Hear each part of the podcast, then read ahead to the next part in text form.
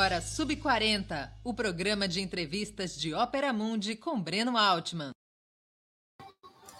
Boa noite a todos e todas. Hoje é quinta-feira, 6 de outubro de 2022. Começa agora mais uma edição do programa Sub40. O objetivo do Sub40 é entrevistar convidados e convidadas de uma nova geração de pensadores e realizadores mulheres e homens de até 40 anos, às vezes um pouquinho mais, que são referências no mundo do trabalho, da cultura, dos esportes, das leis, da comunicação ou da política. E hoje a entrevistada é Rosa Morim, eleita nesta semana deputada estadual em Pernambuco pelo Partido dos Trabalhadores. Crescida no movimento Sem Terra, a parlamentar possui um histórico de militância no Levante Popular da Juventude e atuou como diretora de cultura da União Nacional dos Estudantes. Durante as eleições, apresentou propostas relacionadas à juventude, cultura, geração de emprego, saúde e educação nas áreas da periferia urbana também. Antes de começar a conversa com a Rosa, eu gostaria de pedir sua contribuição financeira para a Ópera Mundi há algumas formas de fazê-lo. A primeira é fazer a assinatura solidária em nosso site www.operamundi.com.br barra apoio. A segunda é se tornar membro pagante do nosso canal no YouTube. Essas duas formas são muito importantes para nós porque elas garantem a recorrência e dinheiro todo mês que a gente precisa. Mas há uma terceira forma, que é contribuir agora mesmo com o Super Chat ou Super Sticker. E a quarta é fazer um Valeu Demais, que funciona como superchat, mas quando você está vendo o vídeo gravado. Finalmente, você pode contribuir sempre conosco, a hora que você quiser, clicando, é, digitando apoio arroba quando você estiver usando o Pix. Fez um Pix para alguém, aproveita faz um Pix para a Opera Mundi, apoia.operamundi.com.br. Além dessas formas de colaboração, Peço que você dê like, clique no sininho, compartilhe nossos programas com seus amigos e seus grupos. Essas ações aumentam nossa audiência e engajamento e também ajudam na nossa receita publicitária indiretamente.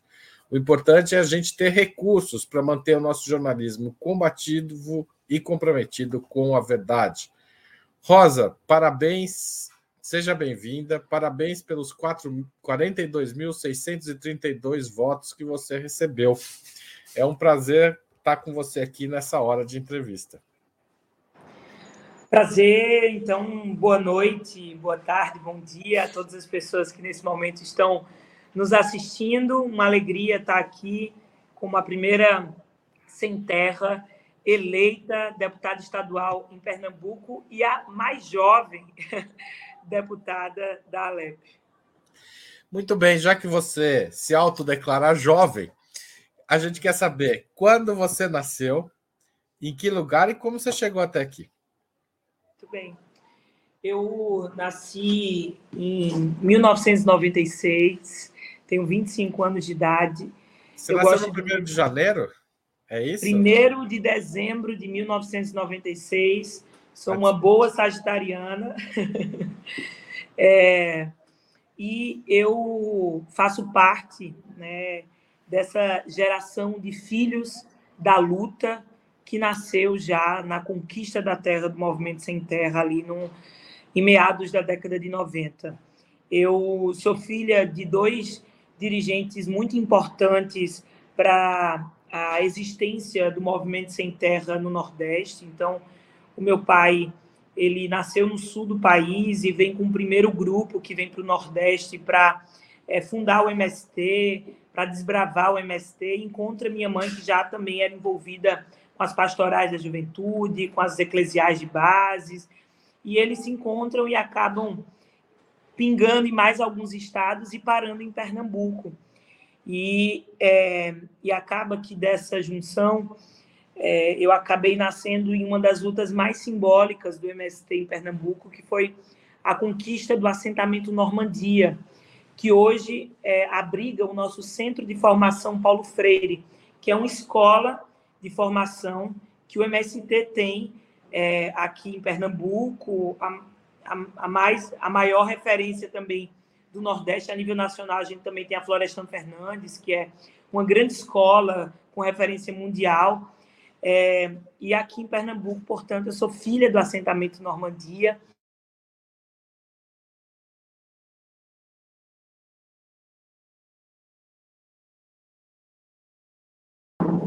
Alô? Oi. E eu acho muito importante dizer que o MST tem um cuidado muito importante com as crianças, com os bebês, com a nova geração. Então, para as mães poderem estarem no espaço da política e não sair do espaço da política, o MST tem o que a gente chama de ciranda infantil. É uma espécie de creche, para as pessoas entenderem, mas na nossa lógica de movimento, um espaço que, a, que a, agrega as crianças para mães poderem estarem livres para as marchas, para o espaço de formação, para o debate político. E foi nesse espaço que eu acabei crescendo.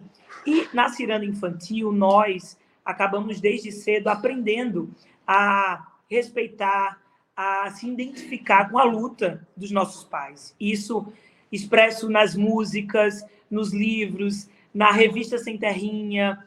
É, então, tem realmente um processo de alfabetização para a luta, ou pelo menos, se você não se, trans, se transformar no militante, você vai entender que a luta do seu pai, da sua mãe, é uma luta justa. Então, eu cresci nesse ambiente, mais do que educada pelos meus pais.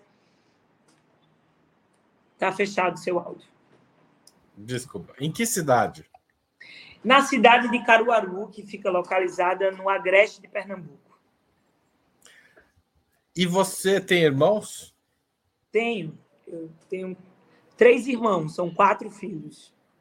Eles são militantes também ou seguiram outro caminho? São militantes. um só que não, porque ele tem 11 anos de idade, é muito novo para decidir o que ele vai querer fazer da vida, a vida, né? É, mas sim, eu tenho um irmão mais velho que contribui hoje é, a nível nacional com o MST na na parte da comunicação, é dirigente nacional do MST, mora em São Paulo. Tem um outro irmão que hoje é, cumpre uma tarefa muito importante, que ele é estudante de medicina na Venezuela, é, que, enfim, o MST também tem esse cuidado na formação, então tem uma relação tanto com Cuba com, quanto com a Venezuela para formar médicos populares que voltam e se tornam médicos populares das nossas áreas, dos nossos assentamentos, e também é militante do, do MST. Rosa, você é uma militante do MST, mas também tem uma atuação importante no movimento de juventude e no movimento estudantil. Né? Eu mencionei no início que você foi diretora de cultura da Uni. Como é que é essa passagem de um lugar para o outro, ou não é uma passagem? Está tudo integrado? tem, uma, tem uma passagem. Na verdade, eu eu comecei com 11 anos de idade a participar das lutas do movimento estudantil secundarista. Quando eu cheguei na escola e vi que tinha organização de estudante, aquilo me despertou, mesmo sem meus pais falarem nada. E eu fui me envolvendo muito cedo com a luta estudantil.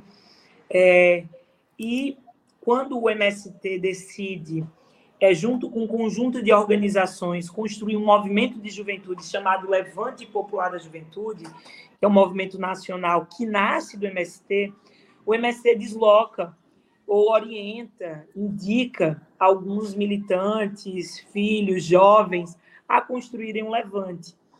Então, eu acabei sendo orientada, né, já que eu estava na luta política muito solta, também jovem, é, a construir, a conhecer o Levante. E logo me identifiquei com essa organização e passei, indicada pelo MST, a construir esse movimento de juventude ainda muito nova e acabo indo para a Uni... E é importante dizer também que nesse mesmo período que eu entrei para para o movimento secundarista, construindo Grêmio, lutando contra as, o aumento das tarifas de ônibus, eu também é, acabei começando a fazer teatro em Caruaru, na minha cidade, e fui me envolvendo no mundo da cultura, da arte, é, e fui construindo esse lugar meio junto, assim, a luta política do meu lugar enquanto artista.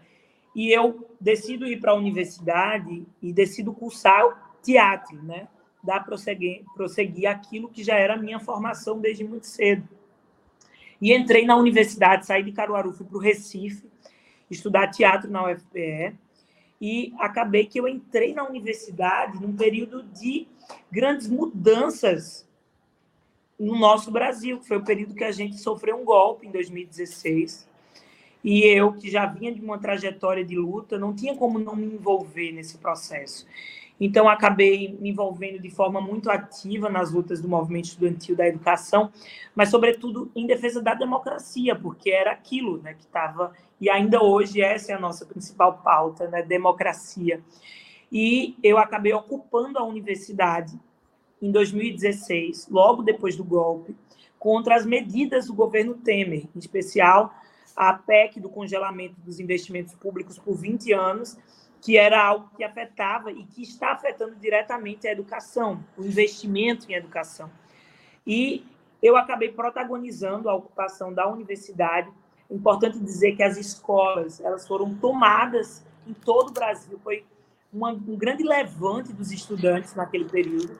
Eu ocupei por dois meses a universidade, fui protagonista dessa luta, né, liderei a ocupação. E depois eu fui suspensa, quase expulsa da universidade. Sofri um processo muito pesado de perseguição política. E isso foi um divisor de águas na minha trajetória e na minha afirmação nesse lugar da luta da educação e do movimento estudantil. Você se define como uma atriz, dramaturga? Qual é, como estudante de teatro, você virou o quê? Militante. e atriz. Não, eu eu atuei em grupos de teatro do SESC, né? fiz vários circuitos nacionais. Inclusive, meus professores até gostam de dizer que é, o teatro né, perdeu uma, uma atriz importante. Assim. Eu gostava muito da cena, mas eu não descolo isso da minha prática política. Eu acho que é muito possível você conjugar as duas coisas, você ser militante, você estar nesse lugar que a gente está ocupando, mas também com muita poesia, né, com muita batalha das ideias nesse lugar também, da forma como a gente se coloca para fora. Volta e meia também faço algumas produções. Então, posso dizer sim que eu sou atriz e militante. Muito bem, muito bem. É, você, é, uma questão que eu queria colocar também é que como você vê a articulação das lutas de gênero e, de, é, e, de, e, a luta racial, né, a luta contra o racismo, com a luta pela terra? Eu acho que está intimamente ligada, intrinsecamente ligada, porque são questões estruturais da sociedade, né? O racismo, o patriarcado é algo que está na base, portanto, ou você está no campo ou na cidade lutando por reforma agrária ou por reforma urbana, são coisas estruturais dos sujeitos da luta. Nós afirmamos hoje que o movimento sem terra é o maior movimento negro que a gente tem no Brasil, porque você vai olhar a cara, você vai olhar o rosto do povo trabalhador rural, é o povo preto que está na base do movimento.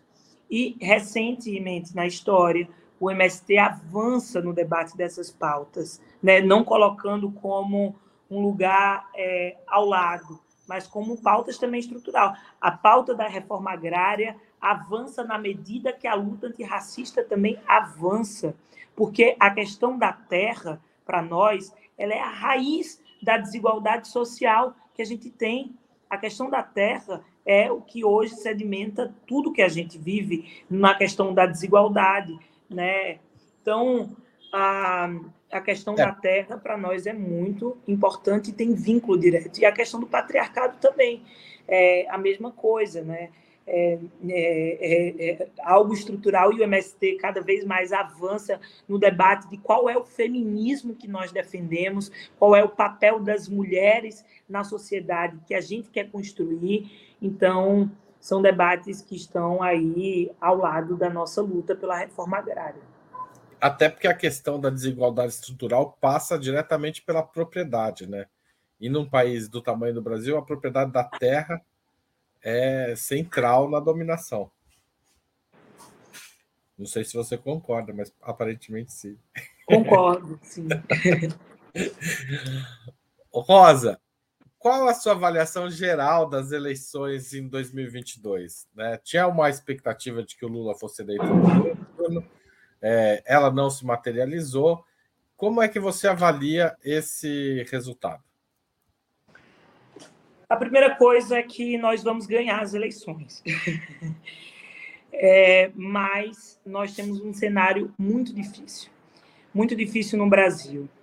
Vide ao analisar os governadores que foram eleitos, o aumento da bancada, o aumento drástico da bancada é, da extrema-direita, do fascismo, é, do conservadorismo ocupando esses espaços, tanto no Congresso Nacional como nas Assembleias Legislativas, até mesmo é, dos governadores, dos senadores. Mas eu posso dizer que nesse campo também a gente tem surpresas né, de senadores que foram, inclusive, importantíssimos, educadores, que vai ser muito. Flávio Dino, no Maranhão, Tereza Leitão, em Pernambuco. Então, nós temos algumas boas surpresas nessa, nessa eleição. Vide aqui em Pernambuco, que a gente tem, nesse mesmo ano, o bolsonarismo lá em cima, mas é o mesmo ano que a gente tem a maior bancada de negros e negras ocupando a LEP. O mesmo passo que elegeu um bolsonarista, Pernambuco decidiu botar uma sem na Assembleia Legislativa de Pernambuco. Então, é um momento de polarização grande que a gente vive na sociedade, que está expresso no Poder Legislativo e no Executivo. E nós só temos dizer que nós precisamos batalhar muito para a gente eleger Lula nesse segundo turno. É, é, eu acho que já é uma vitória Lula sair lá para frente, na frente no primeiro turno, estava dentro das, da margem de erro, mas acho que Bolsonaro aí surpreendeu e nós precisamos cuidar disso e fazer um bom trabalho é, para a gente conseguir ter uma vitória contra o fascismo nessas eleições. Agora, a, o Bolsonaro ele ganhou algum terreno no Nordeste nestas eleições. É, a, a que você atribui isso? Por outro lado, ele perdeu muito terreno em regiões metropolitanas, sobretudo em São Paulo, na capital paulista, não no interior do, de São Paulo, mas na capital paulista. Como você vê essa movimentação? Acho que a primeira coisa é que a gente está vivendo um país da fome, né? um país que a gente, até falando do presidente Lula, a gente não, não, não quer comer só picanha. A, gente, a picanha está muito distante de nós, né? O povo brasileiro precisa de feijão, de arroz, é, do básico, do básico para se alimentar. São mais de 33 milhões de brasileiros hoje que passam fome, mais da metade da população numa situação de insegurança alimentar. Então, Bolsonaro deu essa cartada do Auxílio Brasil, que com certeza fez um aceno é, é, para o povo mais pobre, né, para a extrema pobreza, que foi que reverteu um voto, uma manobra política e que tem consequência. Por que o povo nordestino votou em Lula? Porque Lula é o Lula do Bolsa Família, Lula é, é o presidente dos mais pobres. Então, Bolsonaro, né, nessa jogada política com o Auxílio Brasil, acabou tocando e isso mostra que ele ganhou algum terreno é, no Nordeste. E a análise do Sudeste, eu acho que vai ao inverso disso, mais do espaço de demonstrar, não é, do prato que está vazio, mas da parte ideológica do governo Bolsonaro, né? das ideias extremistas é, de Bolsonaro, das inconsequências, burrices de Bolsonaro, faz com que né, uma classe média alta, ou média comece a ter consciência, até por alguns posicionamentos nesse último período, também de artistas, é, da, de pessoas referências na sociedade, alertando sobre o perigo Bolsonaro. E isso faz com que esse outro setor da sociedade, localizado em grande maioria ali no Sudeste, vote no Lula. É um voto silencioso, é um voto do medo, é um voto que não vai botar a camisa vermelha e nem vai colocar uma bandeira estendida na sua casa, mas é um voto de quem quer acabar com isso que o Brasil está vivendo. Rosa, o MST lançou 15 candidaturas nesse ano. Seis foram, foram eleitas. Isso está dentro da expectativa do movimento, ou foi além, ou ficou aquém? Como é que você vê esse cenário, digamos, dessas candidaturas, especialmente organizadas, lançadas pelo MST? Só uma atualização, agora somos sete, temos mais um federal. é o João Daniel de Sergipe, que ontem tivemos a felicidade é, da sua é, é, de ser um deputado eleito, reeleição, né? Ele conseguiu reverter uma questão burocrática com outro candidato e, e isso fez com que ele conseguisse se eleger. Nós chegamos a 80% é, dos nossos candidatos. Então, para nós, isso é uma vitória eleitoral. Nós podemos dizer que temos uma bancada hoje do MST ocupando um espaço na política institucional. Então, isso está muito dentro daquilo que nós é, pensávamos e da nossa expectativa para esse momento. Em alguns estados, é, nós já imaginávamos que nós não teríamos um êxito, eleito, um êxito, um êxito eleitoral pela própria conjuntura das outras candidaturas do Estado, mas nós saímos muito fortalecidos politicamente, mesmo que não eleitoralmente, mas politicamente, com o MST mostrando sua cara, com essa legitimidade que o MST construiu na sociedade, se revertendo em um voto de confiança no movimento sem terra. Aliás, eu queria que você falasse um pouco disso. O MST, o Lula, num dos debates, disse que o MST de hoje é diferente do MST lá de trás, né?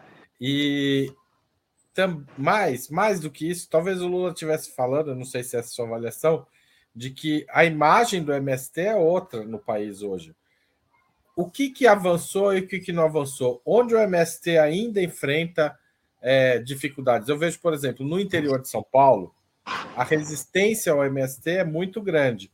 Na capital é menor. Por que, que em alguns setores urbanos o MST é mais bem compreendido do que no mundo rural? Porque o...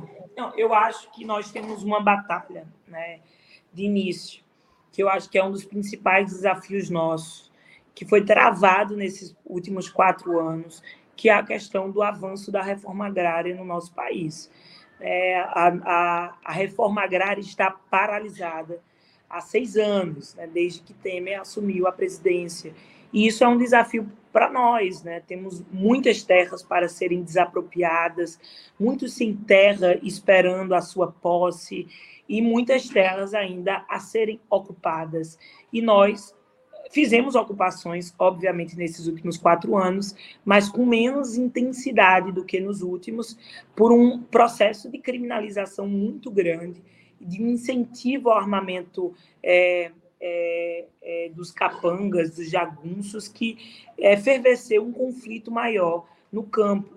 E eu posso dizer para você que é muito claro, né? Bolsonaro na última, no Dia do Agricultor do ano passado, não sei se você está recordando, mas o card, a arte que ele divulgou, que foi publicada, foi de um pistoleiro com a arma levantada, feliz Dia do Agricultor.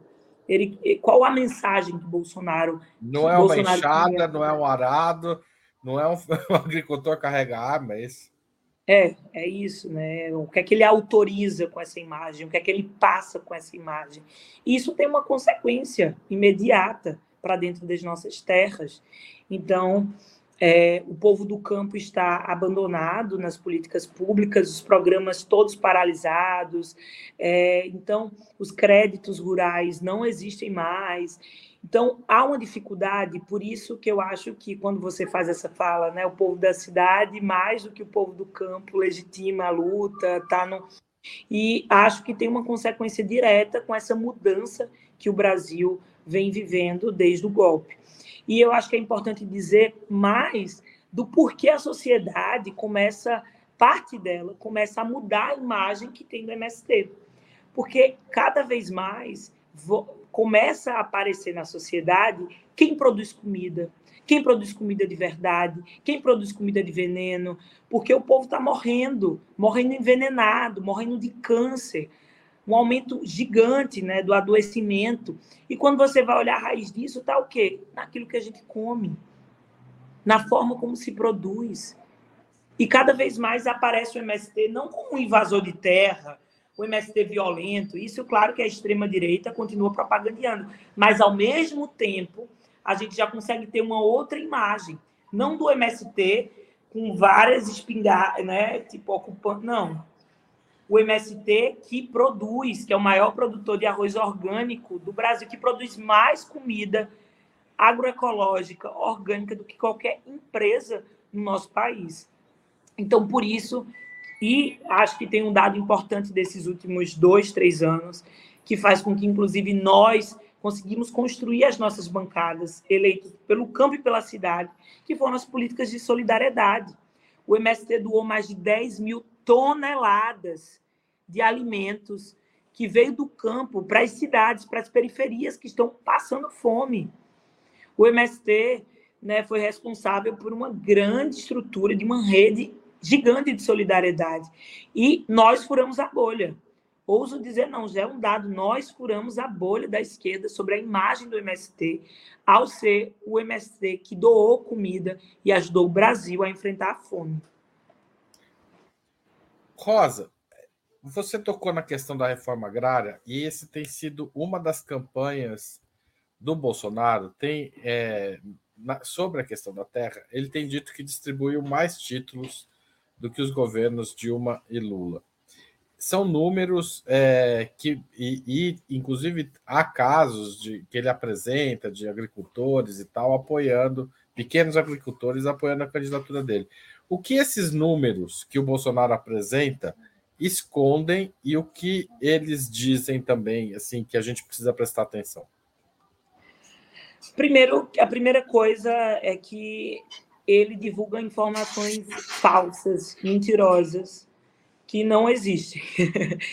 Porque Bolsonaro não desapropriou uma terra para a reforma agrária. Portanto, ele não fez a reforma agrária que o governo do PT fez. Ele não fez, ele não fez nada. O que é esse título de terras que Bolsonaro está propagandeando aí, que distribuiu? É as terras que já foram desapropriadas para a reforma agrária. Ele está simplesmente dizendo: ó, essa terra que já é de vocês, agora eu estou dando um título para vocês poderem vender as terras, para vocês né, transformar essa terra em negócio. Só que quando você vai olhar para uma área de assentamento, você só não tem sua, sua parcela.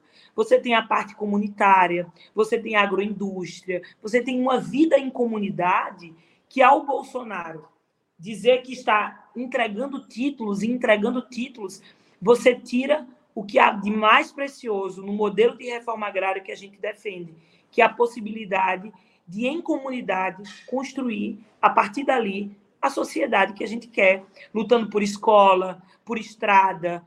Então, o que é que ele faz ao dar títulos de terra, de terras que já foram desapropriadas? Ele faz com que médios e grandes proprietários comecem a comprar as terras para aí juntando produzir novos latifúndios. Ou seja, na prática, ele está fazendo uma anti-reforma agrária, é isso? Exatamente isso. É isso que ele fez, uma anti-reforma agrária. Ele está abrindo o caminho para a concentração de terras novamente. E para é, transformar a terra num negócio, num comércio. Esse processo de transformar a terra no negócio é o que gera é, a concentração de terras, né? Ou seja, ele aumenta a tarefa do MST daqui para frente, de certa forma, né? Claro, e é, nós, ó, a reforma agrária não vai mais avançar um centímetro se Bolsonaro tiver mais quatro anos de governo. E o agronegócio está vindo de uma forma destruidora, não para cima do movimento sem terra, mas, sobretudo, para cima dos povos originários, dos povos indígenas, dos povos quilombolas, dos protetores da nossa natureza, da mãe terra, então, é, mais do que o MST que não está avançando, nós estamos perdendo as nossas terras, não só do movimento, mas, sobretudo, dos povos originários, dos indígenas e, sobretudo, dos quilombolas também. Tá certo. Rosa, antes da gente continuar essa conversa, vou pedir licença para pedir mais uma vez para as pessoas apoiarem o nosso jornalismo. Opera Mundi depende da contribuição dos seus leitores, essa é a nossa principal fonte de financiamento, e vocês devem imaginar que não, deve, não temos muitas outras, especialmente depois do golpe de 2016. Né?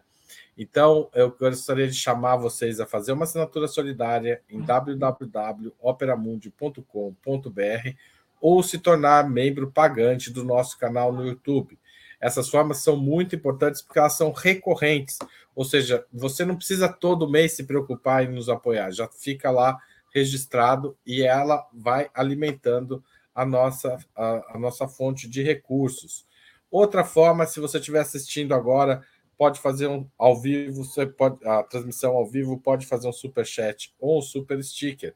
Também pode mandar um pix na chave apoie.operamundi.com.br e se você estiver assistindo depois da transmissão ao vivo, você pode é, fazer um valeu mais.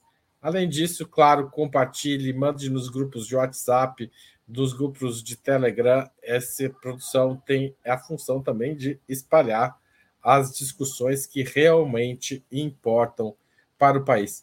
Rosa, o que os movimentos sociais não ligados à terra têm a aprender com o MST? E como vocês articulam essas lutas?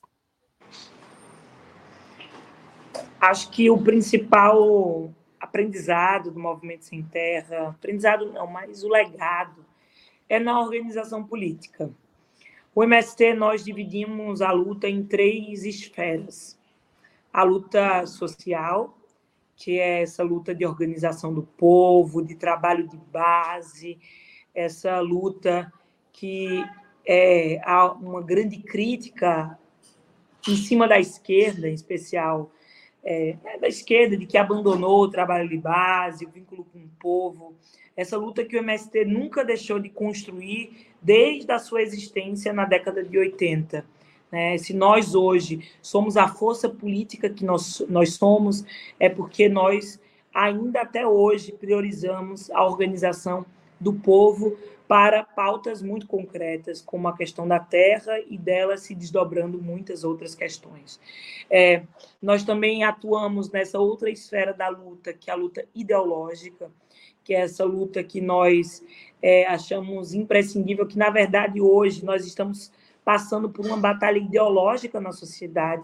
O fascismo é uma ideologia que nós precisamos combater, e isso é na batalha das ideias. Então, é um campo de atuação que eu acho que o MST ele consegue avançar muito com jornais próprios, com mecanismos de comunicação, mas isso a direita conseguiu se apropriar muito bem e se hoje o Bolsonaro é porque é porque as suas ideias se propagandearam na sociedade. Portanto, nós, enquanto esquerda, enquanto movimentos sociais e populares, nós precisamos avançar muito sobre o nosso método de diálogo, de convencimento, de formulação de projeto, de como o nosso projeto é dialogado com a sociedade. Portanto, esse campo da batalha das ideias, eu acho que é o que a gente precisa avançar muito e o que as organizações precisam tomar também como prioridades, né? Avançar, elevar o nível de consciência da classe trabalhadora, isso não é uma tarefa fácil. Isso é uma tarefa muito difícil. Exige formação, exige convencimento, exige é, mecanismo, ferramentas, e a gente precisa avançar nas ferramentas necessárias para o tempo histórico que a gente vive, utilizando as redes sociais, os meios de comunicação e né, sem ficar para trás. A gente precisa acompanhar o nosso tempo. E a outra dimensão da luta é a luta institucional, essa que o MST não fazia até esse ano. Então, nós agora estamos aprendendo com parte da esquerda sobre a importância desse lugar.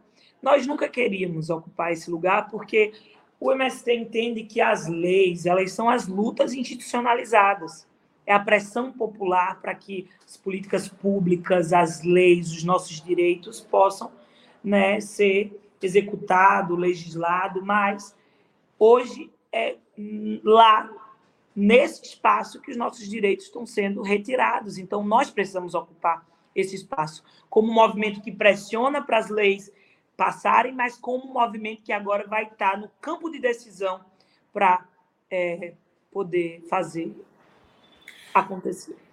Rosa, uma das questões é, que tem, é, é, a, inclusive a tentativa de explicar a, alguns resultados eleitorais tem passado muito por aí, é a questão da religiosidade, da religião, dos evangélicos, sobretudo, é, na, no, no, no, fazer político e nessa luta ideológica que você acabou de mencionar.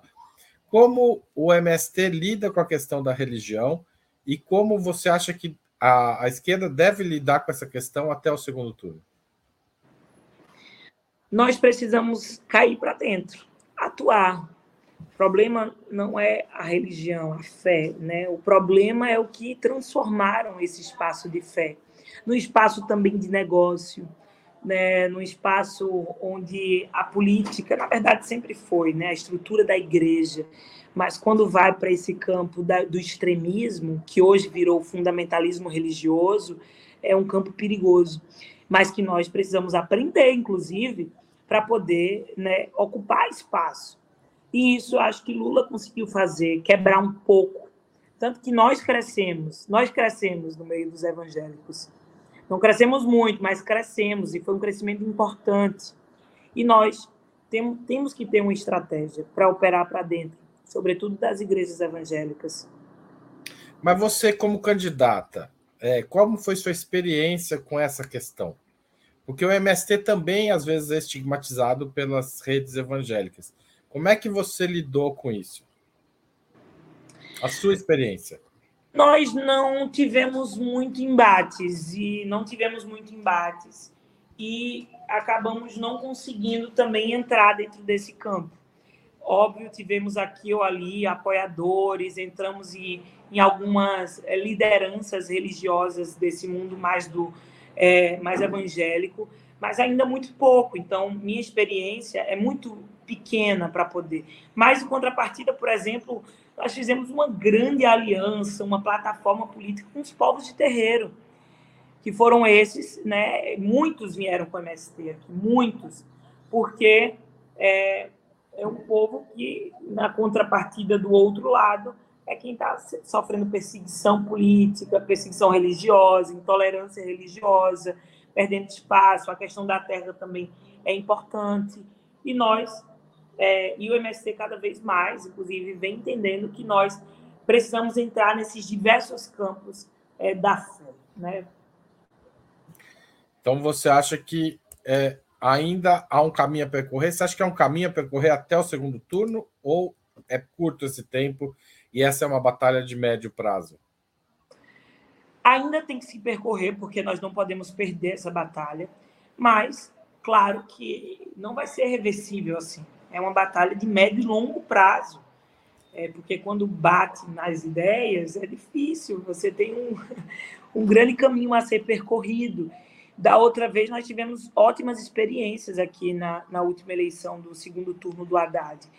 Nós conseguimos fazer uma, uma ampliação né, dos evangélicos progressistas e arrumamos vários né, e fomos para frente das igrejas. Né, e, e fomos para lá, entregamos é, o santinho deles, né, a, a, é o material deles, com Lula, com Haddad. A gente tem que fazer material, tem que ser criativo nesse lugar para conseguir trabalhar o convencimento. Como é que está? É, qual, qual, foi a principal pauta do MST em Pernambuco? Qual foi a sua principal é, linha de luta no eleitoral e agora como continua? Primeiro, o combate à fome para nós é uma pauta central. O MST aqui, para você ter uma noção, pernambucano é meio acusado de ser um pouco bairrista, né? e ter mania de grandeza, mas acho que são dados importantes a serem ditos. Foi aqui em Pernambuco que a gente iniciou é, a primeira experiência das campanhas de solidariedade, que resultou em, uma, em um formato, que foi o Mãos Solidárias, que se espalhou para alguns estados, em especial o Ceará, o Pará, o Paraná, desculpa. É, e nós conseguimos construir muitas experiências viáveis e possíveis que pra, pra, propagandeamos ao extremo nesse processo de campanha. E queremos ver um resultado disso depois é, em projeto de lei, em, em mecanismo junto ao governo, que são hoje nós temos nove cozinhas solidárias só na região metropolitana do Recife, que produz comida quase diariamente não só para a população em situação de rua, mas para as pessoas das periferias que não conseguem comprar um gás, que não conseguem fazer uma cesta básica. E nós, é, para você ter noção, Recife não tem um restaurante popular, então há muito que se avançar nesse lugar, sabe? Então, essa para nós foi uma pauta e vai ser uma pauta que é o combate à fome, não só emergencial, mas também como você consegue fazer isso de forma programática e também mais estrutural, desde pensar uma renda básica até pensar em restaurantes populares é, que possam existir nas comunidades mais carentes e no centro onde está a população em situação de rua. Minas Gerais tem experiências muito positivas com restaurantes populares, o Rio de Janeiro, é, próprio São Paulo. Então, precisamos beber dessas experiências e executá-las aqui em Pernambuco, que o nível da fome está lá em cima. E é, é pior na, nas, nas, regiões metropolitanas ou, ou no, no, no, no, interior? Não, na, nos centros das grandes cidades, porque é onde você tem o maior contingente de gente concentrada, né, desempregada, passando fome, em situação de moradia de rua, na né, situação de rua, que aumentou muito. Então, com certeza, nas grandes cidades, é onde a maior, a maior parcela da população passa fome em um nível mais alto. Né? Só um exemplo: nós, o povo do campo, se não tem um botijão de gás, e eu rodei esse estado todo, o povo está tá, tá cozinhando a lenha, né? pega a sua lenha, né? faz o seu fogão, mas na cidade isso não não acontece. Um botijão de gás aqui em Pernambuco está custando 150 reais. As pessoas estão morrendo. Várias casas explodiram nesse último período, né? Não. Porque tentaram é, utilizar de forma errada, um, compraram gás duvidoso. E aconteceu isso. Casas explodiram, pessoas morreram porque não tinham um botijão de gás e tentaram utilizar outros mecanismos para poder cozinhar. O, você falou de Recife e do Pernambuco, e eu me lembrei que Josué de Castro é pernambucano e foi uma das referências para pensar a fome. E uma vez escrevendo sobre ele, eu me deparei com um editorial de jornal que dizia: não se entende tanto bater de lata. Eu, essa frase me deixou muito impressionado. Não se entende tanto bater de lata por tão pouco. Que era a ideia de que não havia fome é, no Nordeste que justificasse as críticas, a, a, a, a, pesquisa, as críticas e o posicionamento político, porque José de Castro também foi um parlamentar do PTB, né, é, sobre a questão da fome. E o Bolsonaro, de novo, veio, vem dizer que não há fome no país. É, embora isso tenha sido amplamente desmentido por pesquisas, redes sociais, debate, é, é possível ouvir isso sendo repetido pelos bolsonaristas. Ouvi isso ontem numa rádio, é, que eu não vou citar o nome aqui para não queimar essa live e a gente não. Tá certo? Como combater esse tipo de, de, de mentira? Que eu, eu não diria nem que é mais fake news, é, um, é uma outra coisa, está no nível da. Porque não tem o, o caráter a, aparente do absurdo, é, é normalizada essa afirmação, assim como se fosse verdade de que não há fome no país, Rosa?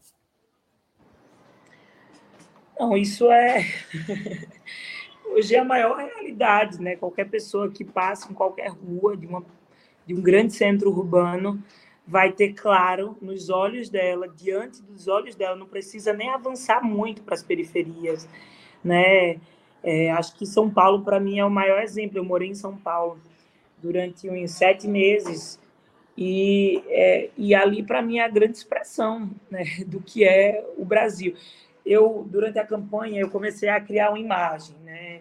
Que, assim, se qualquer pessoa hoje, de fora, quisesse uma fotografia do Brasil, como é que está o Brasil hoje? Né? Congelasse o Brasil e dissesse qual é hoje o que é que mais representa a situação do Brasil. Eu fotografaria aquelas pessoas no Ceará correndo atrás de um caminhão de osso para poder comer, disputando com os cachorros, com os ratos, né? É, assim, ossos, restos. Então, esse é o Brasil que nós temos, é o Brasil da fome. Assistindo um espetáculo de um grupo aqui de Recife, chamado Grupo Magilute, eles estão com é, o espetáculo chamado Estudo Número 1, Morte e Vida, que é baseado em Morte e Vida Severina. E tem uma frase que eles dizem que eu acho que é a síntese para Bolsonaro e para os bolsonaristas. Não se morre de fome, se mata de fome. Não se morre de fome, se mata de fome. Ninguém morre de fome. Se as pessoas morreram de fome é porque tem um projeto que faz com que ela passe fome. Então, portanto, quem morre de fome, as pessoas que estão morrendo de fome, elas estão sendo assassinadas por um projeto. E é esse mesmo projeto que diz que não existe fome no Brasil e que não que não acaba produzindo mecanismos emergenciais para combater a fome. Ainda falando sobre Pernambuco, o vai ter segundo turno em Pernambuco. Como é o posicionamento do PT e do MST para esse segundo turno e como ele se articula com a eleição nacional? Bom, a gente tem um segundo turno aqui muito difícil. Acho que tem um dado histórico importante que Pernambuco vai ter a primeira governadora mulher da sua história, porque é um segundo turno com duas mulheres. É, Marília Reis, que saiu do PT, é, foi para o Solidariedade, é, e Raquel Lira, que é do PSDB, inclusive é, vem da minha cidade, que é Caruaru. E nós temos um segundo turno muito difícil. Já foi um primeiro turno difícil, porque é, Lula né, definiu apoio ao PSB, que tem um campo de articulação nacional, e Marília Reis né, não estava com o apoio do Lula, mas mesmo assim produziu toda a sua campanha né, com a identidade do Lula. E isso, né, obviamente, tinha muitos lulistas que estavam com ela. Né? O povo reconhecia nela uma figura que realmente representava. É, e agora a gente tem uma dificuldade, porque é, nós estamos esperando uma decisão de Lula. Há um indício que talvez Lula fique neutro, porque os dois palanques são importantes para ele, ele não pode perder espaço. Mas, ao mesmo tempo, a gente está diante de dois projetos que são muito parecidos, mas ao mesmo tempo tem uma diferença que é gritante né, do projeto que vai ser executado se Raquel ou se Marília Reis se eleger, por conta das alianças, das relações. Então, nós estamos no jogo de sinuca, nós não nos posicionamos, estamos esperando Lula decidir para onde ele vai. A depender de uma neutralidade de Lula nesse, nesse segundo turno, nós vamos junto com os movimentos sociais, com o PT, definir para onde a gente vai. Falando ainda um pouco do MST, o MST tem adotado é, políticas de relações com as classes médias urbanas muito significativas. Né? Em São Paulo tinha uma feira que era organizada até o fim do governo Alckmin, depois com a entrada do Dória foi cancelada, no, que, que ocorria no Parque da Água Branca. Você chegou a vir para essa feira? Sim, sim, sim. Feira da Reforma Agrária. Exato, a feira da... exatamente. E também tem os armazéns do campo que tem aí em Recife, tem aqui em São Paulo, onde estou, e que tem feito um papel também de aglutinar movimentos de esquerda, organizar eventos, lançamentos de livros, debates, etc. Essa política pode ser é, ela, a ideia é espalhar ela por todo o país. E eu diria uma, uma coisa que me. Uma preocupação que, que eu tenho tido é no interior, no, no interior onde tem o agronegócio, é possível fazer algo parecido? Hoje o MST conseguiu chegar em um lugar que eu avalio que é o mais importante para essa nossa relação com a cidade a cidade poder vivenciar o MST lá. que é consumindo a nossa produção. A rede dos armazéns do campo hoje já estão, acho que foi atualizado, mas a gente está entre 8 e 10 capitais. É, foi inaugurado o recinto de Salvador.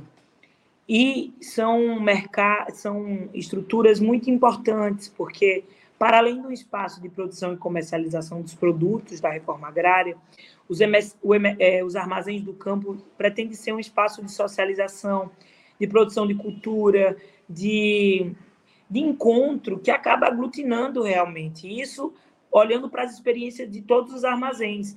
Em São Paulo, a gente já produziu inúmeros festivais, eventos que levam a cidade a experienciar o MST dentro da cidade. E aqui em Pernambuco, puxando minha sardinha, porque eu estou desde a inauguração do armazém, eu fui pouco responsável por pensar a concepção da cultura no armazém aqui no Recife. E o armazém aqui está localizado no coração da cidade do Recife e hoje é a principal referência para toda a esquerda. Qualquer coisa que acontece todo mundo corre para o armazém do campo. Nós ocupamos a rua, para você ter uma dimensão, por mês a gente chega a receber mais de 10 mil pessoas nas nossas atividades. Isso quando acontece eventos políticos muito grandes, como agora, por exemplo, a, o primeiro turno, é, nós, só agora no domingo, a gente recebeu mais 5 mil pessoas no armazém. Então, é, é, um, é um é uma, um instrumento importante dentro das, dentro das cidades. E nós temos, já falamos sobre isso, tanto interiorizar o armazém, como também criar outro tipo, talvez com outro nome, mas isso a gente já vem tentando chegar no lugar, que são mercados populares com produtos do MST nas periferias urbanas inclusive para discutir a questão da qualidade dos alimentos, da fome, do, do, do, dos agrotóxicos, etc. Essa é a ideia. Isso, exatamente. Rosa, a gente está caminhando aqui para o final da nossa conversa e a gente tem sempre, é, a gente sempre faz um ping-pong com os nossos entrevistados no Sub 40. É, você. Vamos fazer essa bate-papo aqui? Vamos. Depois, pessoas, depois quem, quem gostar do bate-papo, assiste outros para ver o que. A gente tem uma centena de entrevistas com jovens militantes e cada um passa pela, pelo mesmo roteiro, então é legal para comparar quem quiser. Vamos lá. É... Rosa, prato imperdível. Escondidinho de charque. Olha só. E, e em cima no, é o que? Com. com é... Macaxeira. Macaxeira, isso que eu ia perguntar. Eu amo, eu faço, eu como com prazer, eu me delicio, eu amo. É, qualquer, eu vou receber qualquer pessoa na minha casa, o que é que eu faço? Escondidinho de charque. Se eu vou num canto e quero comer, eu como escondidinho de charque. tá certo. Cerveja... Uma boa macaxeira, porque assim, Pernambuco e assim, o meu assentamento especial, a gente produz macaxeira, né? É, é a melhor macaxeira do, do Brasil. Olha lá, os pernambucanos puxando a sardinha para macaxeira de. Cerveja, cachaça ou vinho? Eu gosto de uma cachaça, mas eu bebo muita cerveja. O, o, MST tem uma produção interessante de cachaça já, né? Tem, tem. Em Minas, bem localizado. Na Paraíba tem um pouco, mas Minas em especial, sim. No Pará, Paraná, eu acho também. Esporte favorito? Futebol, mas eu confesso a vocês que eu não sou muito chegada ao esporte, mas eu, eu dancei por muito tempo, né? Mas a dança não é esporte, mas é, ainda assim o futebol não é, esporte, é o que mais mas é um exercício. É um exercício. É, mas ainda assim o futebol é o que mais me atrai. E qual é seu time? A Santa Cruz aqui, mas filha da minha família, eu sou uma boa corintiana também. Santa Cruz tá. Como é que tá a situação de Santa Cruz atualmente? Tá mal, bem mal. Não hora... sei em que categoria, nada, mas tá bem mal. Passatempo. Pensando, passatempo. É, é difícil pensar no passatempo, porque eu não tenho muito tempo livre na minha vida. Mas, no pouco tempo que tenho, o que eu gosto de fazer, eu nem sei se é um passatempo, mas é andar de bicicleta. Eu, eu, eu exercito isso. Eu, eu amo andar de bicicleta, então, é, nas poucas horas vagas eu faço isso. Eu andei muito de bicicleta como meio de locomoção já na minha vida inteira. Então, quando eu posso, eu ando. Tá certo. E na campanha você usou ou não? Nada, nada. Preciso voltar. É. Livro inesquecível. Estava pensando, são muitos, mas para esse momento eu acho que tem um livro assim que para mim me marca e me inspira também, que é O País sobre Minha Pele, de Gioconda Belli. É uma experiência é, da Revolução Nicaragüense, a partir de um olhar de uma mulher é, que se envolve né, com a Revolução, e eu acho que é, eu, eu, me inspiro muito, sabe, ali na, nos, na Nicarágua, é, e a montanha é muito mais que um imenso estepe verde também. Inclusive, são dois livros que me marcam de uma mesma experiência revolucionária e que eu, para jovens, inclusive, eu sempre dou, que é a montanha é muito mais que um, um imenso estepe verde. Assim, um jovem que está iniciando na política, eu, eu já dei para muitas pessoas esse livro. Legal. Música preferida? É, hoje eu acho que eu diria, assim, para acalmar os ânimos meus, de todo mundo, é, Era Casa, Era Jardim, de Geraldo Azevedo. Inclusive, eu assisti recente um show de Geraldo e Chico César, que eu acho que foi o show mais bonito da minha vida inteira. Eles estão fazendo um show juntos, sabe? Só com viola e violão. E eu acho que ali é, reside um campo que eu acho que são um dos lugares mais bonitos da música que eu gosto de acessar. Filme marcante. Bacurau, do meu Pernambuco, Kleber Mendonça. Ídolo político. Luiz Inácio Lula da Silva, nosso eterno presidente. Evento histórico de que gostaria de ter participado. Aí você me pega, assim, mais recente, assim, mais por agora tem um lugar, até mesmo pelas minhas andanças no estado de Pernambuco, que eu venho, assim, eu desconhecia até um tempo atrás, até uns três anos, e agora isso voltou bastante para mim, porque a gente teve uma atuação muito grande na campanha na Mata Norte, que é uma região aqui é bem perto do, do Recife, porque é né, meio litoral, e tem uma, uma revolta das mulheres, das heroínas do Tejucupapo. Então são mulheres assim que lideraram um processo de revolução assim, sabe, que eu estou muito me inspirando e está me tocando muito. Então eu, eu, gostaria de ter participado ali junto com as heroínas de Tejuco Papo. Esse é o tema do livro da Marilene Felinto? Eu não um sei.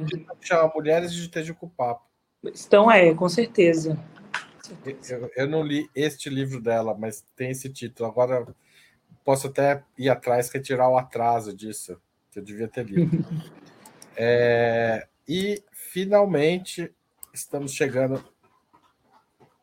Não, chegamos ao fim do questionário. Muito obrigado, Rosa. Foi uma hora de. Eu queria ter mais perguntas para continuar perguntando com você. Eu acho que eu, eu me atrapalhei por isso, porque a conversa foi ótima. Queria agradecer muito por seu tempo e por ter participado do Sub 40 tenho certeza que nossos internautas se aproveitaram e é, gostariam muito de te parabenizar pela eleição. Muito obrigado.